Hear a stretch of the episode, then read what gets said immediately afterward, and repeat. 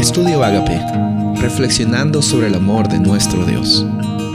El título de hoy es El mensaje de Hebreos, Hebreos 8.1. Ahora bien, el punto principal de lo que venimos diciendo es que tenemos tal sumo sacerdote, el cual se sentó a la diestra del trono de la majestad de los cielos. Hemos visto en estos días, amigos y amigas, que Jesús tiene bastantes funciones, eh, Jesús tiene bastantes eh, formas en las cuales interactúa contigo y conmigo.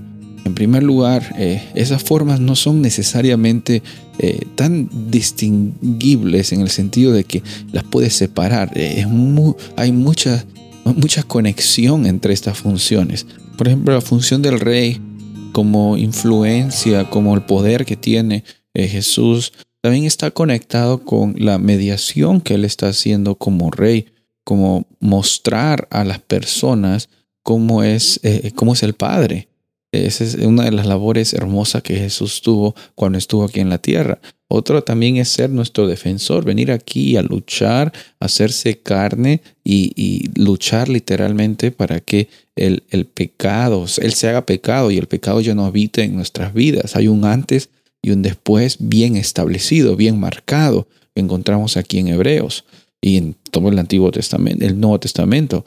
Eh, también vemos de que Jesús llega a ser nuestro sumo sacerdote. No, no podemos comparar a Jesús como los, los sacerdotes del Antiguo Testamento, sino que los sacerdotes del Antiguo Testamento eran una sombra, un símbolo pequeño de la orden del sacerdocio que Jesús iba o está teniendo ahora. Eh, en favor tuyo, en favor mío, y finalmente encontramos de que Él es un mediador de un pacto que es mucho mejor, es mucho más grande, es permanente, es algo que es perfecto como nuestro amigo, rey y mediador Jesús es perfecto.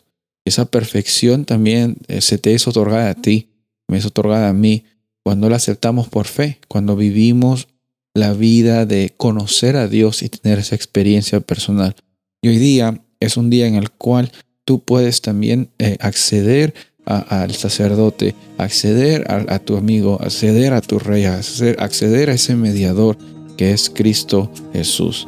Cuando vamos a Él con fe, cuando a Él vamos con la certeza de que, de que Él sabe lo que es lo mejor para nosotros, yo estoy seguro que suceden cosas increíbles y también tu vida tiene una vida eh, llena de propósito y abundancia.